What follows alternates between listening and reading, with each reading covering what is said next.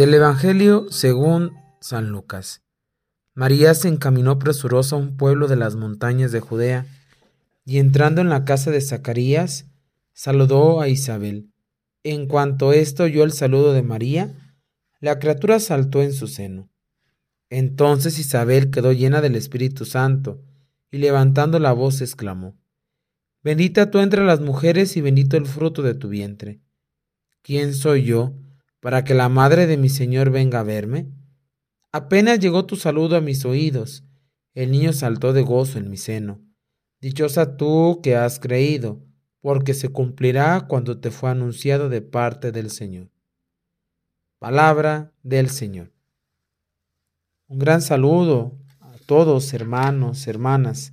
Estamos en estas ferias mayores de Adviento, el 21 de diciembre, en esta novena de preparación al nacimiento de nuestro Señor Jesucristo en unos días más. Y escuchamos este hermoso relato. Ayer escuchamos el relato de la anunciación a María por el ángel que iba a ser madre del Salvador. escuchamos la visitación, este pasaje de Lucas fuertemente inspirado en el relato del traslado del arca de la alianza a Jerusalén, presenta el primer encuentro entre Jesús, el Mesías, y Juan el Bautista, el precursor, porque ellos son los protagonistas del episodio, aunque no pueden hablar, sino por boca de sus madres. Ellos, desde el seno de su madre, tienen ese encuentro. Sus madres se exultan y llenan de gozo al encontrarse Juan exulta de alegría y danza delante de Jesús como hizo David delante del arca del Señor. María es llamada Madre de mi Señor.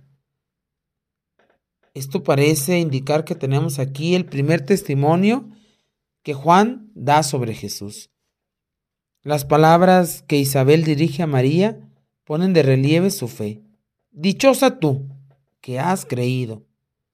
María aparece así como modelo de los creyentes, y también ellos son dichosos y llenos de bendición, porque su fe se vuelve arca de la presencia del Señor. Todas las lecturas rebosan de alegría, hermanos, alegría que ante todo llena el corazón de Dios. Alegría de las dos mujeres, María e Isabel, que experimentan la venida de Dios Salvador es de preguntarnos, ¿sabemos experimentar nosotros esta alegría que Dios nos quiere comunicar? Para ello debemos tener ojos de fe y saber reconocer la presencia de Dios en las personas y los acontecimientos de la vida.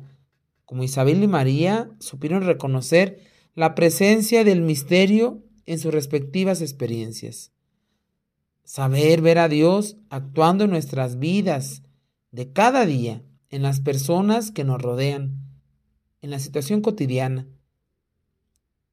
Es de preguntarnos si viviremos la Navidad con gozo interior o solo de palabras, cantos y regalos externos, porque es lo que toca y que tanta luz nos llegue a encandilar después de tantas invitaciones a cantar de júbilo, de Isabel y de su hijo Juan, de María la llena, de la buena noticia y sobre todo de Dios mismo.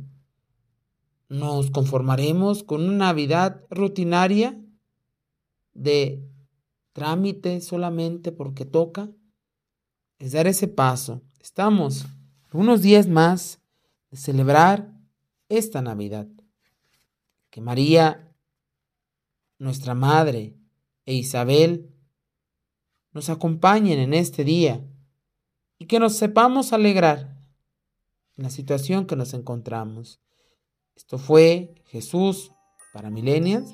Te invito a compartir este podcast con algunos de tus hermanos y conocidos. Soy el Padre Brandon Israel Godínez Gómez. Que tengas un excelente día.